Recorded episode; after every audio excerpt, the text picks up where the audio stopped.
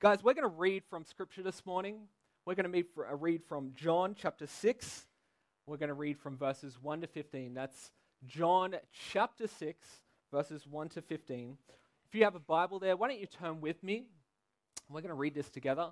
Uh, and when uh, I finish reading, I'm going to say, This is the word of the Lord. And uh, you can respond, Thanks be to God. Okay? So let's read God's word together. This is John chapter 6, verses 1 to 15.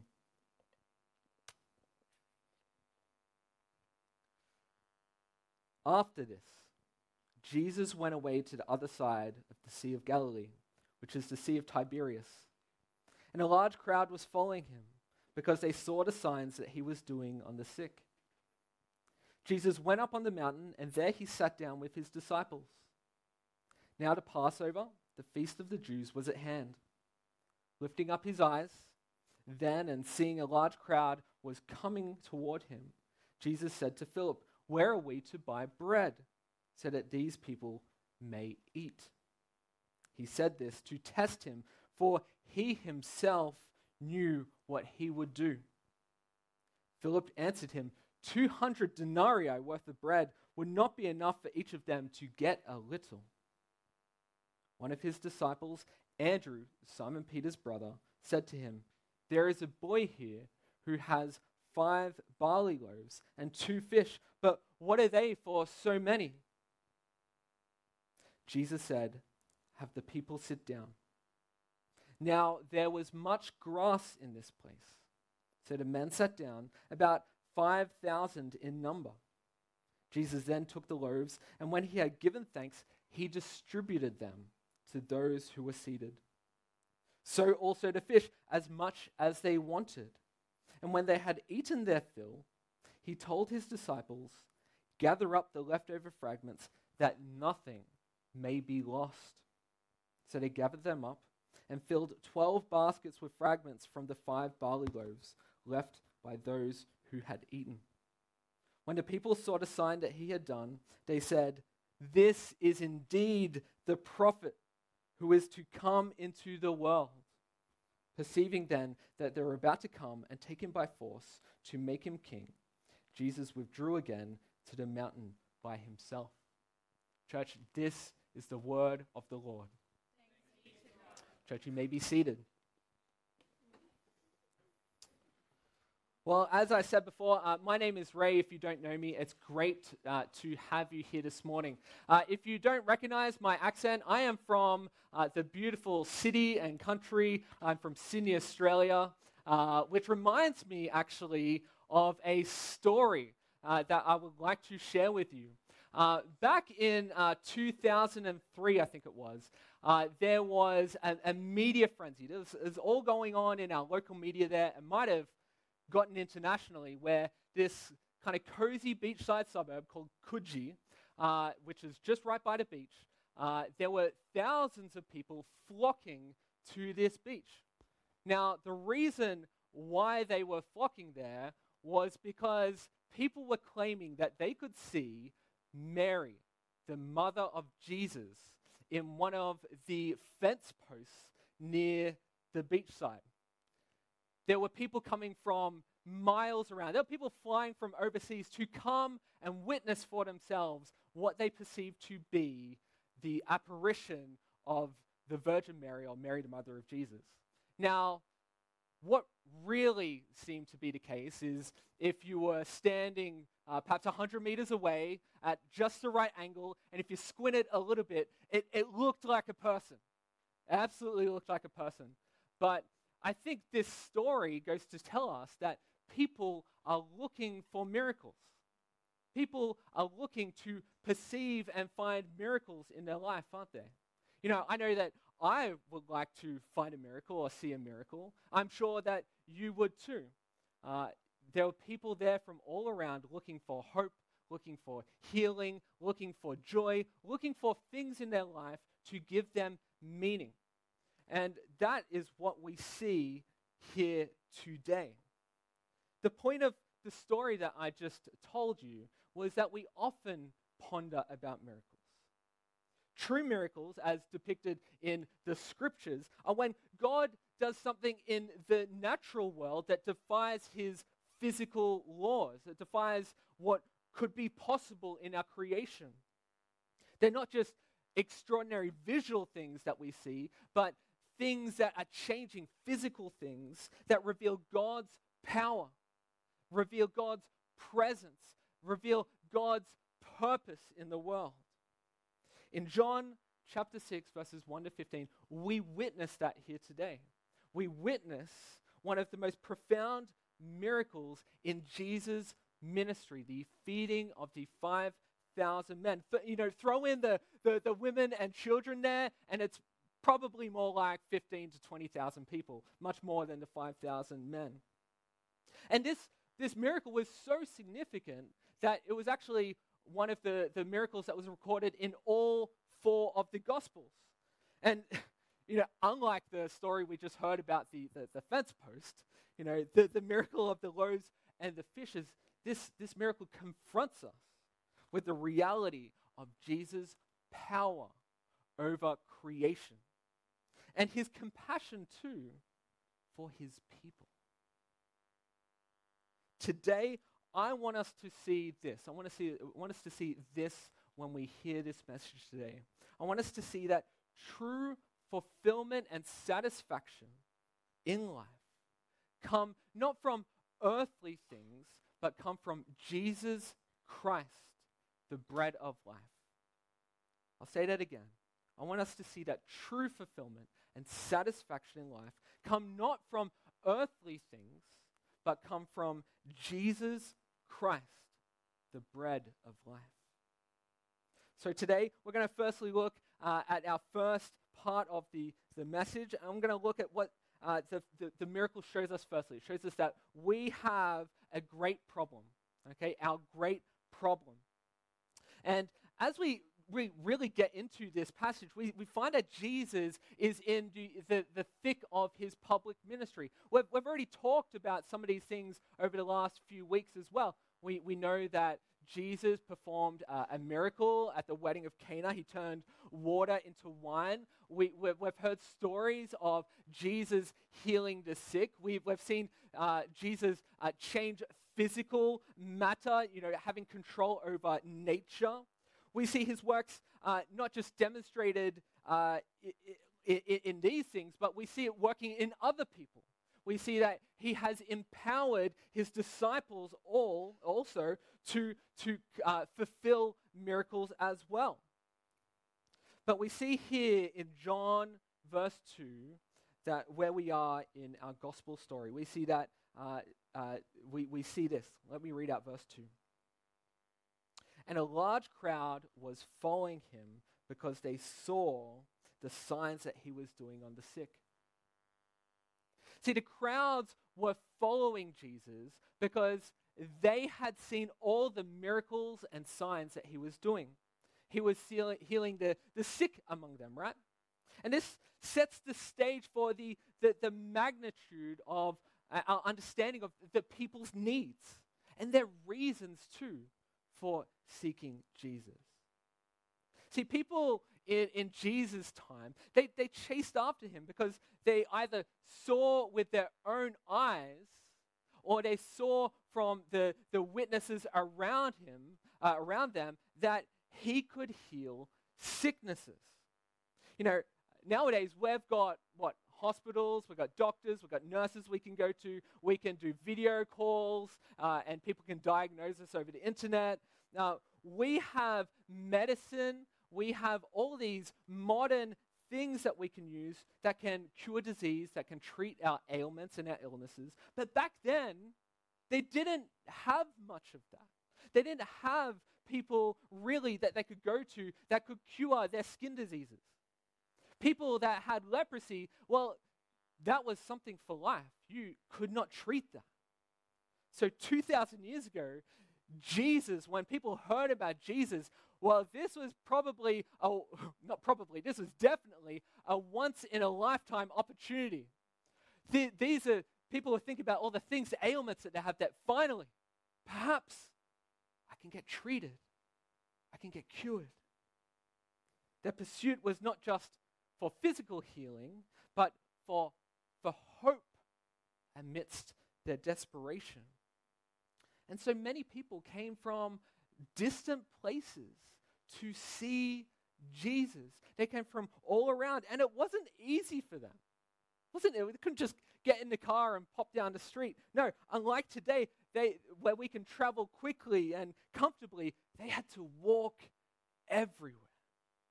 You know, imagine walking for miles, walking for miles and miles, and you had none of the conveniences that we have. You couldn't just kind of, if you're getting hungry, you stop by the, the highway and gr- go in and grab some Burger King. Maybe they've got a, a fruit stand or a durum that you could grab.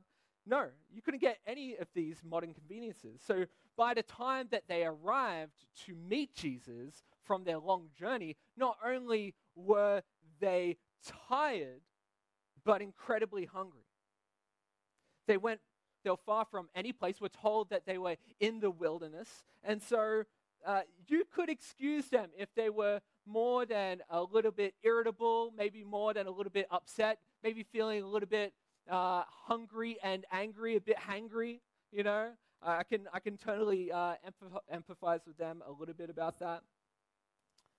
But Jesus, knowing that the vast crowd was tired and hungry, posed a question here to Philip about where to find enough bread to feed 20,000 people.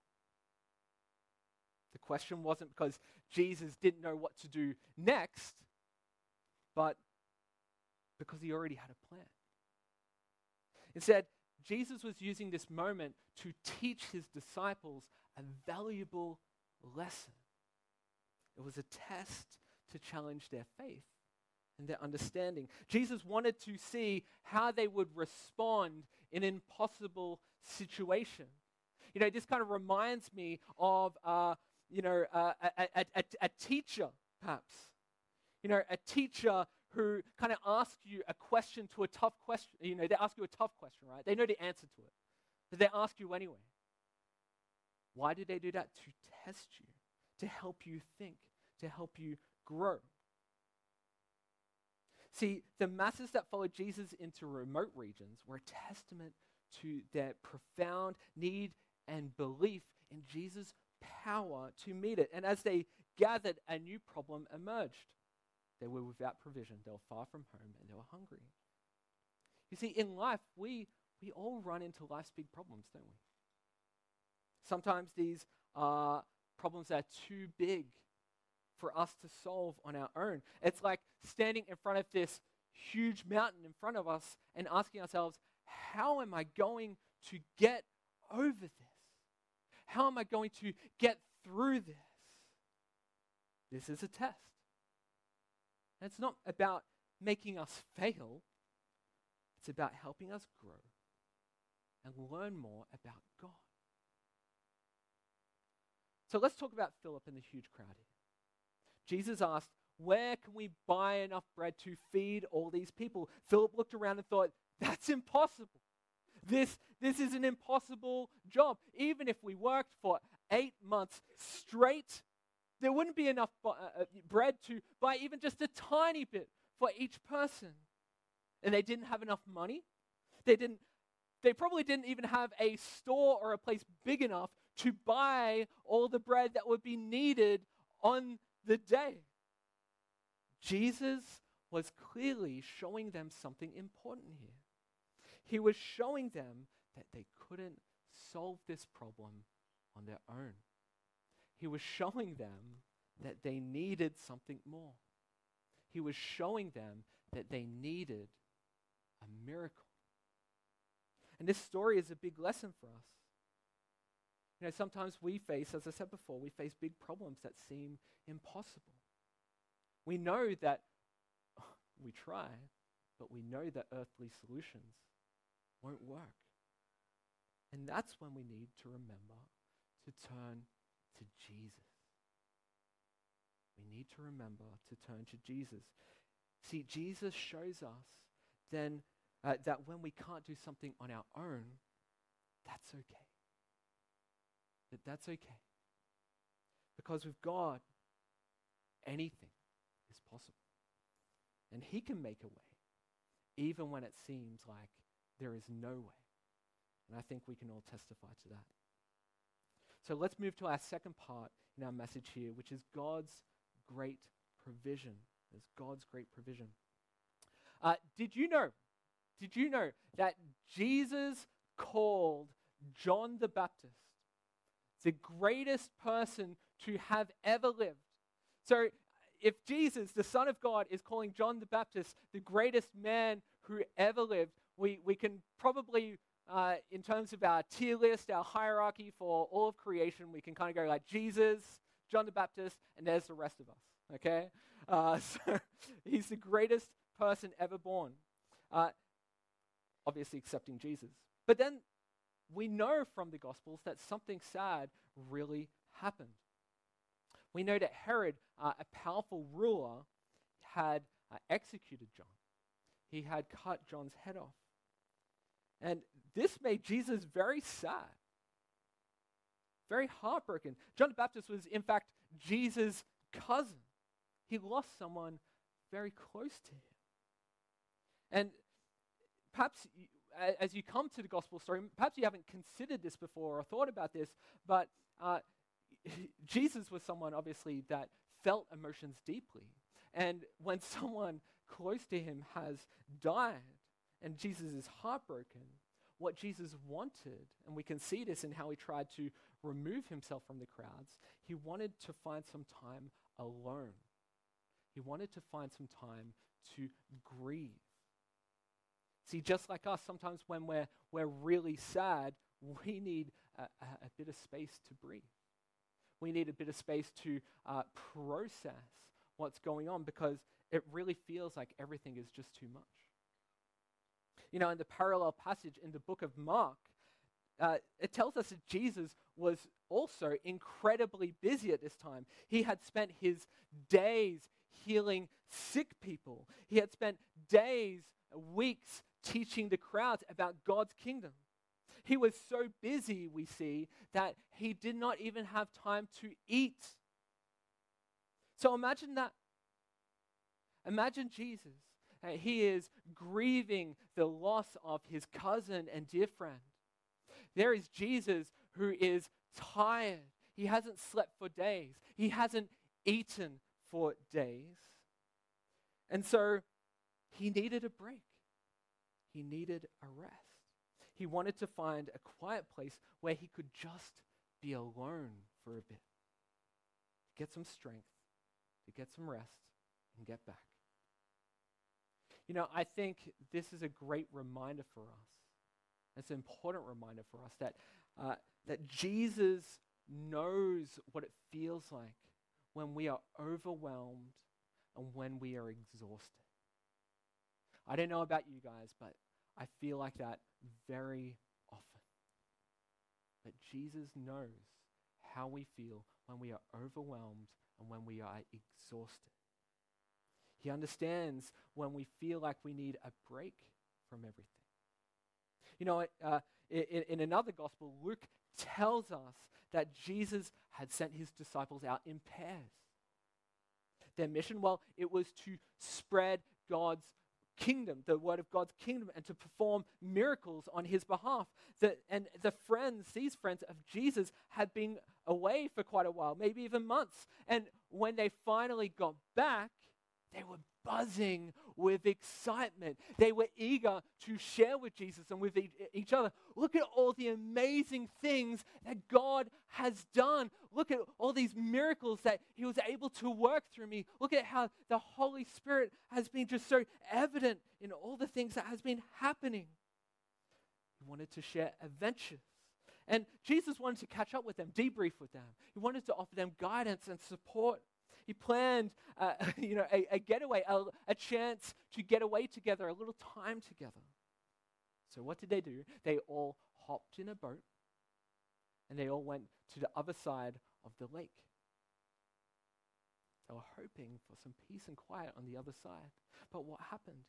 Well, here's the thing the crowds pretty quickly figured out what Jesus was doing. And what did they do? They walked around the entirety of the lake and they met him on the other side before Jesus could even dock the boat there. Imagine Jesus' situation. Again, he's exhausted. He hasn't had much to eat. He's dealing with a lot of grief, a lot of sadness. Yet when he sees the crowd there waiting for him, how does he respond? Does he respond? Well, I mean, he's like, get away, go away. I need a rest.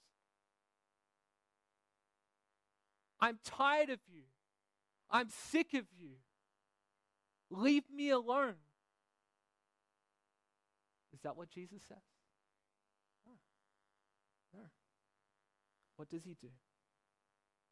He opens them with open arms, he welcomes them.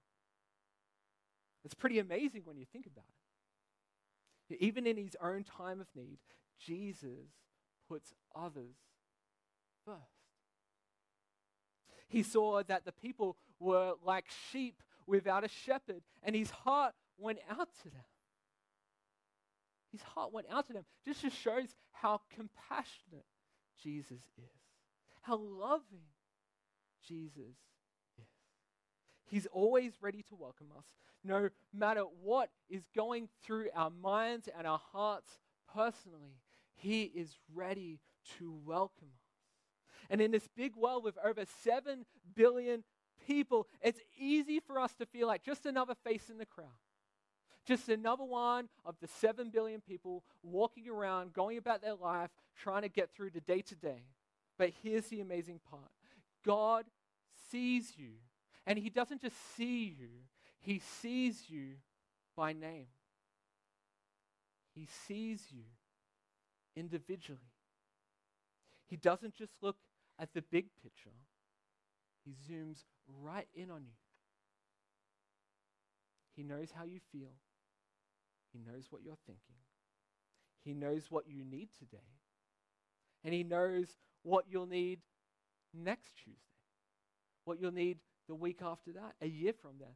He'll know what you need for all of your life. And the best part, He loves it when you come to Him. Let me say that again.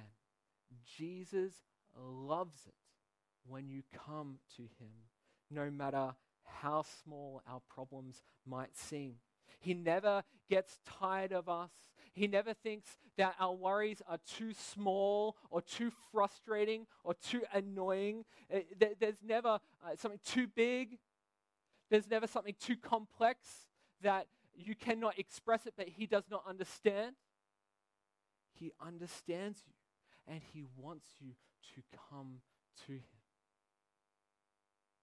Now, let's talk about a moment when Jesus was with this huge crowd. Andrew, one of Jesus' disciples, he noticed a young boy who only had five loaves of bread and just two fish. And when I say two fish, I'm not talking about like, you know, giant sea bass, you know, kind of like this big, you know, big trophy fish kind of thing. No, these fish are probably the size of like sardines, probably not much bigger than what we see in, you know, tins of sardines. It was probably not even meant to be the main part of the meal. It was probably just to, to flavor the bread a little bit, you know, just to give it a little bit of, uh, you know, a little bit of taste. And the bread, I mean, it wasn't like you went to, you know, some of these boulangeries here in, in, in, in Brussels where it's like this beautiful artisanal, you know, bread that you get. No, this is, this is rye bread. This was the bread that the poor ate. This was the cheapest bread that you could get. Now, you would be excused for thinking that Andrew would have been excited, thinking, amazing, incredible. We have this brilliant opportunity to witness once and again Jesus' power, w- witness his miracle, his ability to demonstrate all these amazing things and power he has over creation that we have seen. We've seen him turn water into wine. We've seen healing people that have come from miles away. Uh, we've even seen ourselves, as we've gone off two by two, being empowered to do miracles ourselves. They knew, they knew Jesus could do something with very little. But instead of offering this, this little boy's lunch with some hope, they were almost feeling like it was a joke. Here's Andrew thinking, look here, Jesus, uh, I've, I've, just, I've just got like a little happy meal, essentially. Can you break this apart? Can you, I, I don't know what you can do. Can we share this between 20,000 people? That's all we have. There's no way that this is enough. That's a bit ironic, isn't it? Despite all the miracles that they had witnessed with Jesus, in that moment, their faith wavered. They'd seen him personally with their own eyes, him do the impossible. Yet they doubted what he could do with five loaves and two fish. And they walked with him every day. You know, it's a reminder, I think, to us that when we've seen God work in our lives, sometimes we struggle to believe that He can do it again.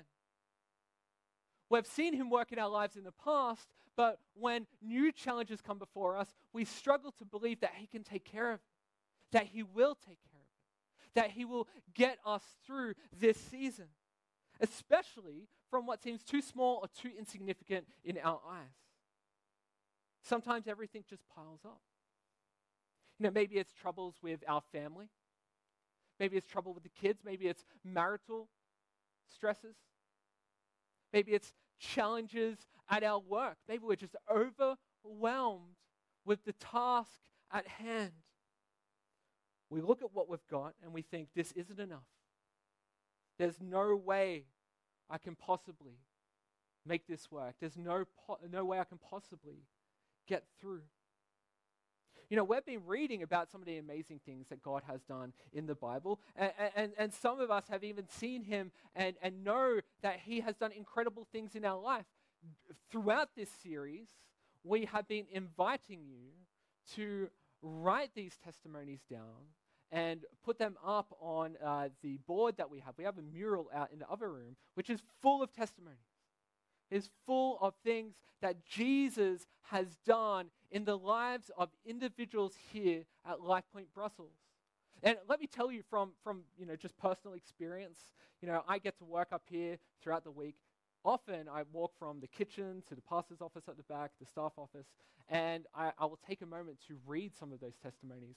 And they are such a personal encouragement to me, such a reminder of the power that Christ has had in your lives, what he is doing in you as individuals. Sometimes when I need comfort, when I need reminding that he is in control, I can look and see that he is working actively and powerfully in each of you. This is why we want to encourage you to do this, to, to write your testimonies up there. Is it isn't necessarily just for your benefit, but for the benefit of the people you call your family around you. We want to encourage one another. We want to remind ourselves what Jesus has done so we can come and see him. We can come and see him. But look at what Jesus did with the five loaves and the two small fish. He thanked God for them. And then, as the disciples started to hand them out, something unbelievable happened.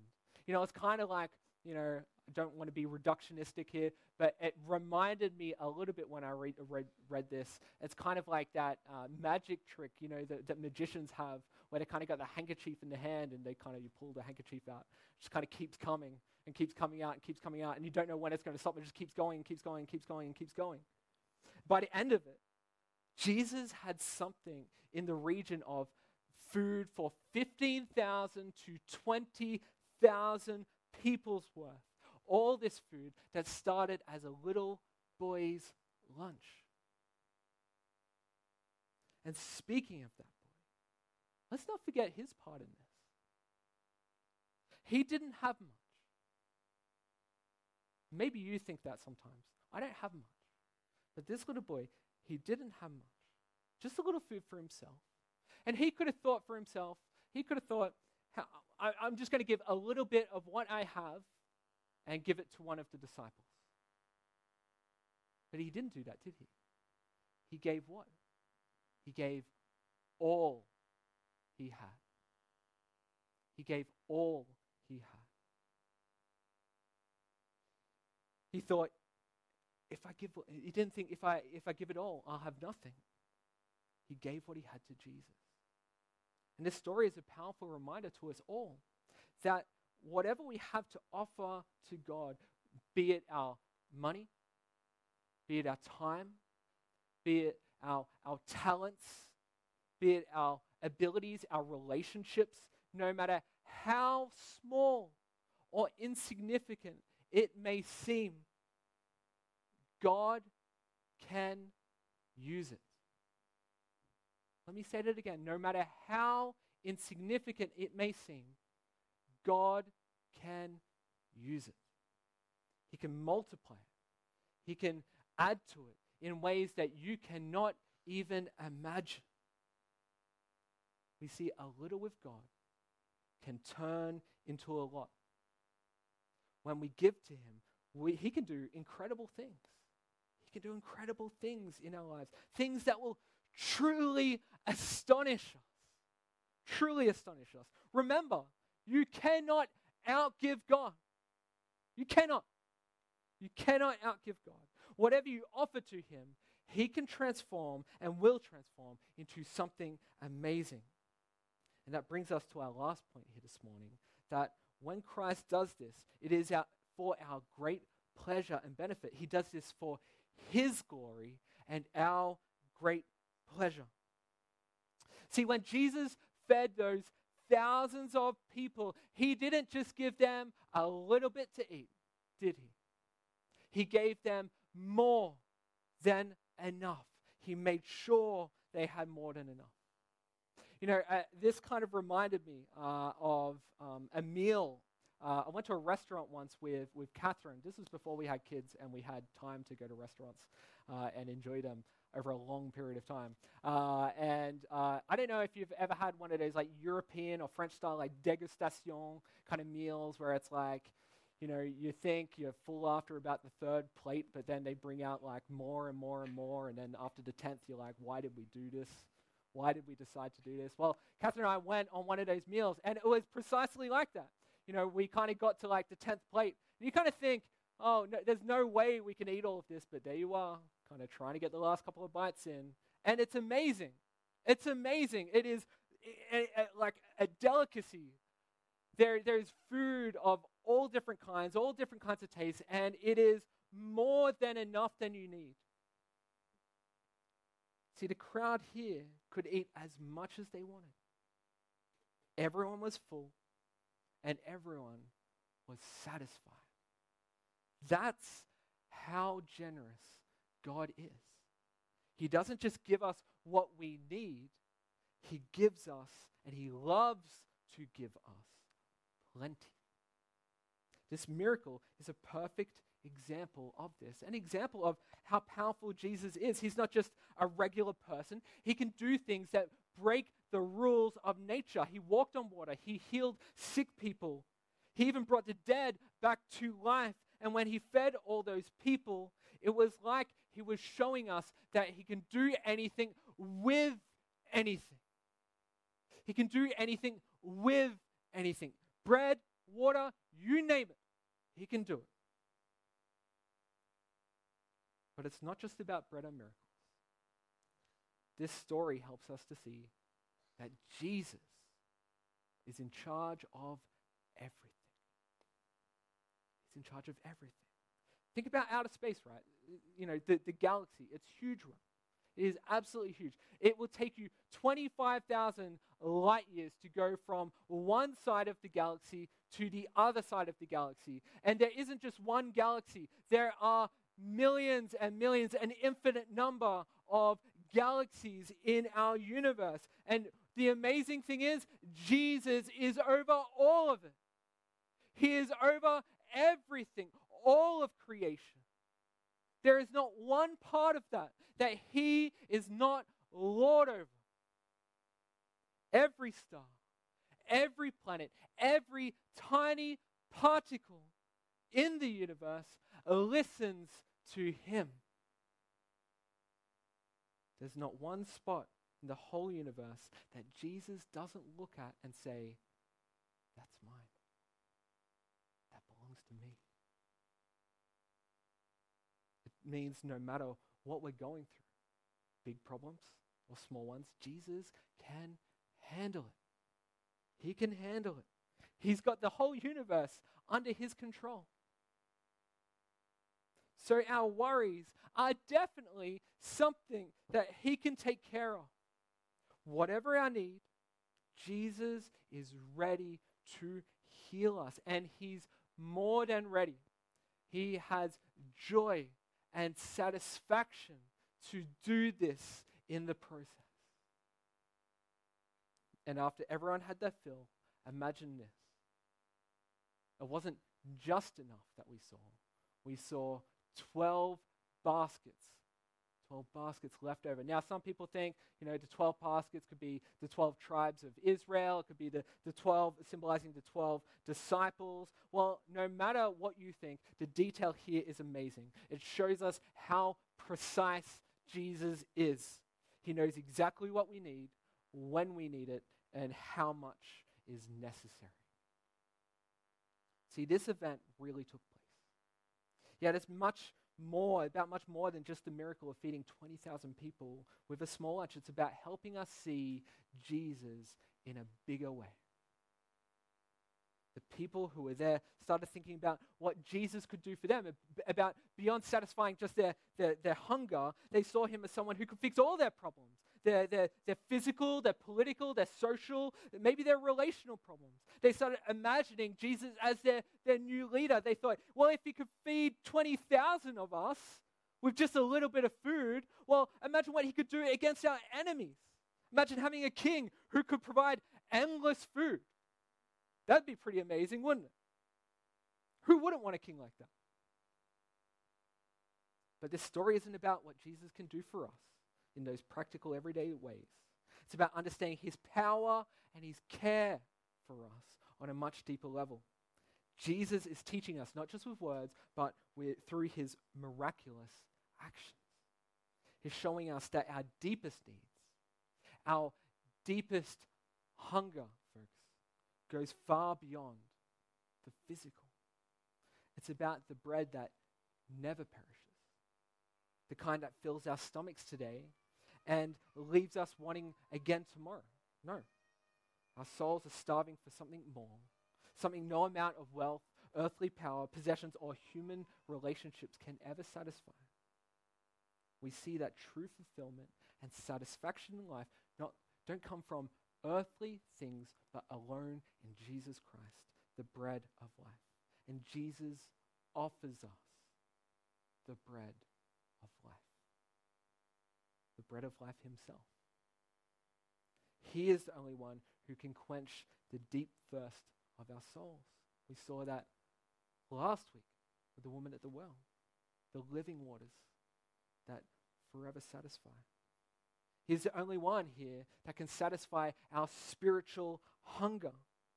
This is about so much more than physical sustenance, it's about eternal nourishment the kind that brings life to our souls, the kind that fills the void nothing else can fill. The only thing that can truly satisfy and bring us the greatest joy is Jesus. It is Jesus. But here's where we must pause and reflect deeply. Many are living as though this world is all that there is, and that the temporary pleasures of this world can satisfy the eternal longing within us. It's like trying to fill an eternal void with more and more things, trying to plug that hole, and nothing will ever fill it because it cannot be filled except for one thing Christ and Christ alone. I want to extend a call today to those who feel that deep and gnawing hunger within. To those who've tried to find fulfillment in everything, but have found themselves still lacking, Jesus is calling you.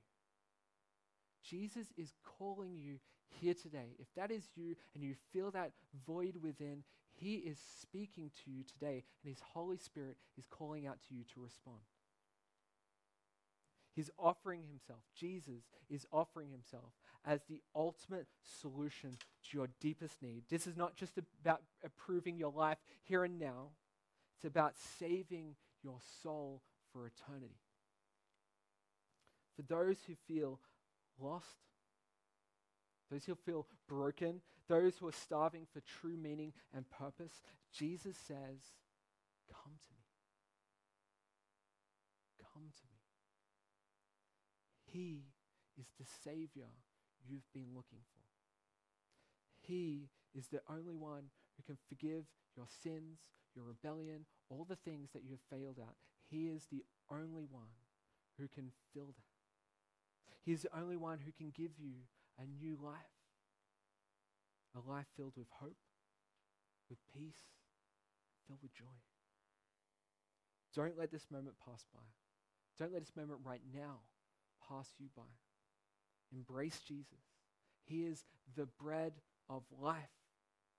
Let him satisfy your soul's hunger because in him you will not find just temporary relief, but eternal satisfaction.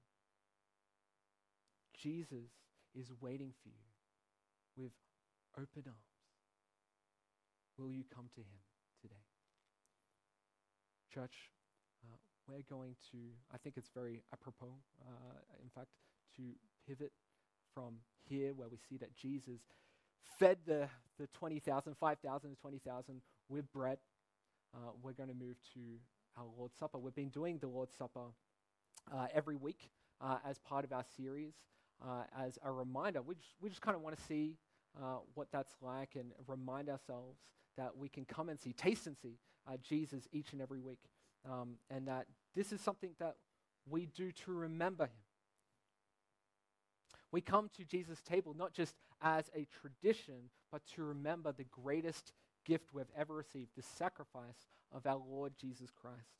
Now, Jesus told us in the Gospel of Matthew that the bread is his body and that the wine, or the fruit of the vine, is his blood and it is shed for the forgiveness of sins.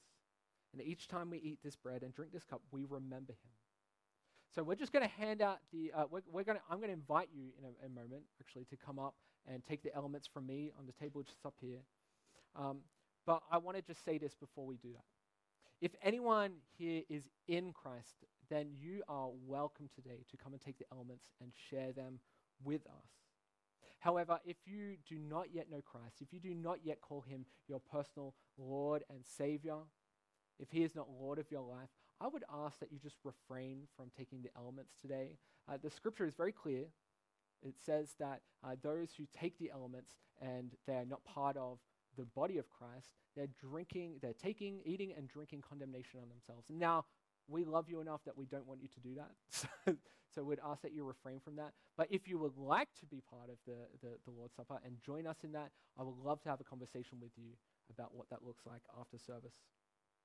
So, as I invite you to come and take the elements, I also invite you to come and take a moment to reflect, uh, a time to confess, a time to give thanks and to align your hearts with His.